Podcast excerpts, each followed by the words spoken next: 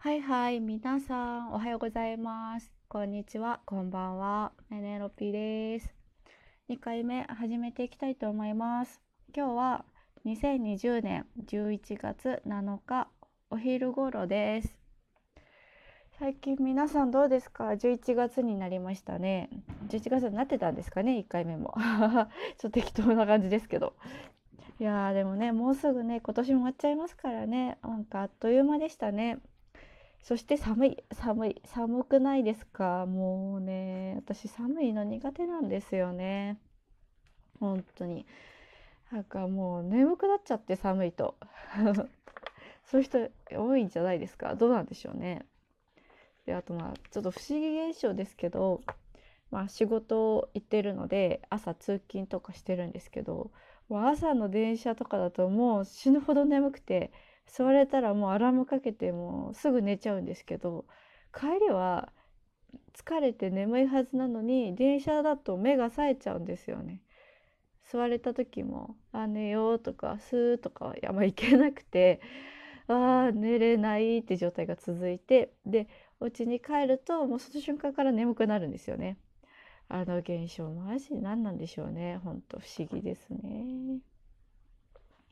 はい、ということで、えーと、今回からはテーマをざっくりと決めてそれに沿ってお話をしていければと思います。でまあね正直でもテーマっても考えるの難しいじゃないですか。なのでとりあえず「い」のつくものことシステムいろいろをテーマにして話していければなと思います。でまず「い」のつくものって何だろうなと思い返したところ1個思いつきました。映画です。と言いますのも私半月前ぐらいにあの某ネットフリックスというサブスクに入りましてねあれいいですよね。何でも見放題ですしね。そうそう。なんかねいろんなアマプラとかだと見れますっていうのとなんかお金払わないと見れませんみたいなのもあるんですけどネットフリはねそういうの考えずに全部見れるんでまあいいなと思いながら探してたら「い」のつく絵が見つけましたその名も「It the End」です。ホラー映画です。あの皆さんペニーワイズってあの変なピエロを思い浮かべていただけると思うんですけどそれです。でこれは続編でして1作目はただの「イット」っていう映画ですね。まあ「イット」って映画です。でまあこれ1作目ももちろん私見てるんですけどこの感想がなんかわもうめちゃめちゃおかしかったなみたいな印象なんですよ。あのペニーワイズの動きとか。気持ち悪いみたいな。笑ってて。でしかもそれがですね私あの移動中の飛行機で一人で見てたんですよ。ね、でも笑いたくても笑えないみたいなこの葛藤を持ちつつ見てて、まあ、完全にね周りから見たらなんかあの人ちょっと 何してるんだろうみたいな感じで見られてたかもしれないですけどあそういう映画でしてまあその1作目ではそのペニーワイズというピエロとあとまあそのペニーワイズの住む町に住んでいた子供たちとのそのなんか戦いじゃないですけども向き合ったような映画だったんですねそのお互いに。で2作目はその子どもたちが大人になって27年後かな？になって、まあ、再度そのペニーワイズが現れたということで、まあ、向き合う映画なんですけれどもなんか最初にですねびっくりしたのがこの映画すごい長いんですよ。2時間40分ぐらいあってね、長いですよね。まあ、普通の映画がだいたい1時間半から2時間くらいだと思うんですけれどもそれに比べるとねだいぶ長いですよね。びっくりしました。でなんでかなと思いながら、まあ、とりあえず見てみて。まああのちょっと長いんでねあの分割しながら見たんですけどあのその長い理由としてはその子供たちが大人になったんですけれどもその子一人一人がその当時まあ他の追加エピソードやどうだったのかっていうことだったり大人になって今現状どうなのかっていうことを一人一人焦点当てながらあのやってたのがまあ長い要因かなと思うんですがでかつしかもその子どもたちがですね,、まあね、23人とかだったらまあちゃちゃちゃって終わると思うんですけど結構いるんですよ7人ぐらい大体7人ぐらいいるんですけどそれをですね一人一人やっていくのですごい長くてあのまあそうだよねって思ってました。まあ、ただあれですねそこまでそのあのだれるとか飽きるっていうよりは、まあ、テンポよく見れたので、まあ、そこはあの楽しく見れたなっていう印象ではあったんですけれども。であとそうそうそうそうこれ私言おうと思ってたんですよ。このねその、まあ、主人公チックな男の子がいるんですけどその人が大人になった姿がその前回でもお話しした私の好きな映画「ペネロピの」いわゆるその何でしょう王子様役じゃないですけれどもあのかっこいい男の人役でちょっと嬉しくなっちゃいました。ね、でまあそうそうそうそれは置いといてであと面白かったのがそのこれスティーブン・キングっていう人の原作の小説の映画化なんですけれどもそのスティーブン・キングも映画にちょこっとでしてましたね。結構ね 癖あって面白いおじいちゃんだなって思いながら見てました。ね、まあ、癖ある人って楽しくていいですよね。はい。というところもあったりして、まあ、結構映画あるあるだと思うんですけどそういうのもあったりしましたね。であとは、まあ、全体的な感想としては、ね、やっぱりね見ながらねちょっと笑っちゃいましたね。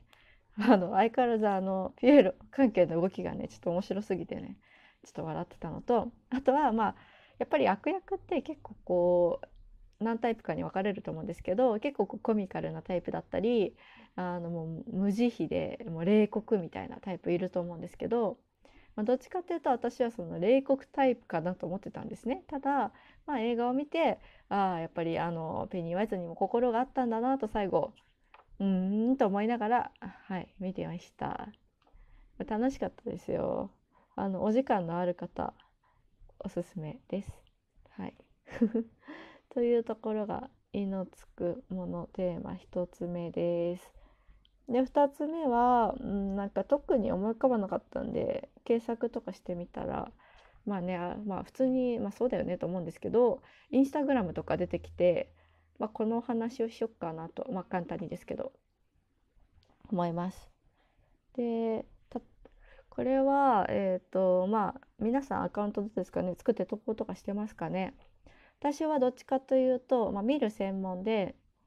例えばアーティスト音楽アーティストでこういう新しい曲が出るよとかライブするよっていうのを情報収集したりですとかあとはま料理こういう料理簡単に作れるよとかそういうのを見てたりあとはお片付けアカウント的なこれ結構好きなんですけどあのこういう方法だったり便利な道具使うと綺麗にあ収納できるよとかそういうのがあって私結構ねあの掃除はまあいいんですけど片付けが苦手でこういうの見ながらあああるんだって思ったりあこんだけ綺麗になるんだっていうモチベーションをね保つのに使ってますおすすめですよ。であと逆にねあんま見ないのはそういうなんかタレントさんとかアイドルとかはあんまり見なくてであとねこれはねちょっとここでひっそりと情報発信したいですけどコスメ系のアカウントも見ないですね。まあ、メイクをこういう風にしたら綺麗になるよっていうのはまだいいと思うんですけどこのコスメがおすすめだよは絶対見ないです。なんでかというともうねあれはね結構ねダメなことがいっぱいありましてですねまずそもそも、まあ、化粧品ってこうね言えることとか限られてるんですけどもうそんなお構いなしにねこれ言っちゃダメでしょとかこれ間違ってるよっていう情報をですね結構皆さん書くんですよ。そう、まあ、メーカーでさえもね書いちゃうぐらいなんでねあんま良くないと思うんですけどそういうのがあったりとかするのと、まあ、あとねこれおすすめとか言ってアイテム出したりしてますけどもうねお金絡んじゃう世界らしいですよあの辺も。夢壊しちゃうかもしれないですけどそうらしいですよ。なのでお気をつけくださいね。はい。であとねなんかインスタといえばなんか結構なんとか映えとかそういう話題が多かったと思うんですけど最近ね全然やっぱ聞かないですねまあ絶対コロナのせいだと思うんですけどねまあでもなんかおうち時間なんとかとかもみんなやるかなと思ったら意外となくてやっぱりねまあ外出ないし、まあ、承認欲求もあんま湧かなくなるもんなんですかね。そうそうそういろいろあるんだなと思いながら「い」のつくテーマを2つほど考えてみた